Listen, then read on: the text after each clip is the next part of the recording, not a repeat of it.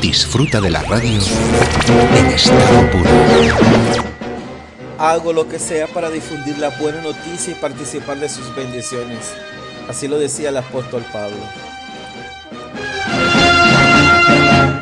Y el evangelista Reinhard Bunker, 1967, África, decía, no predicar el evangelio es como ocultar el medicamento al paciente.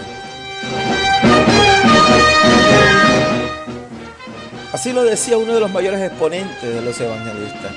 Y también el apóstol Pablo era un hombre profundamente dedicado a la predicación del evangelio y que ama las almas, ama el que las almas se salven. Por eso leemos en 1 Corintios 9, 23 de él, hago lo que sea para difundir las buenas noticias y participar de sus bendiciones.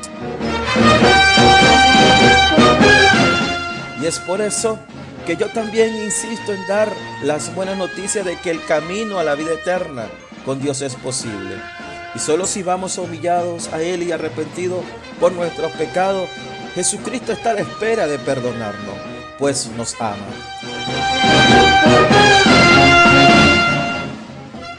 Pero un día ese fondo que oyen, muy conocido en Venezuela por un canal de TV famoso, que se usa para dar los extras más importantes. Imagino cuando este fondo suene diciendo, extra, extra, millones desaparecen, millones de personas desaparecen. Cuando oigan eso, sepa que ya no me escucharán más.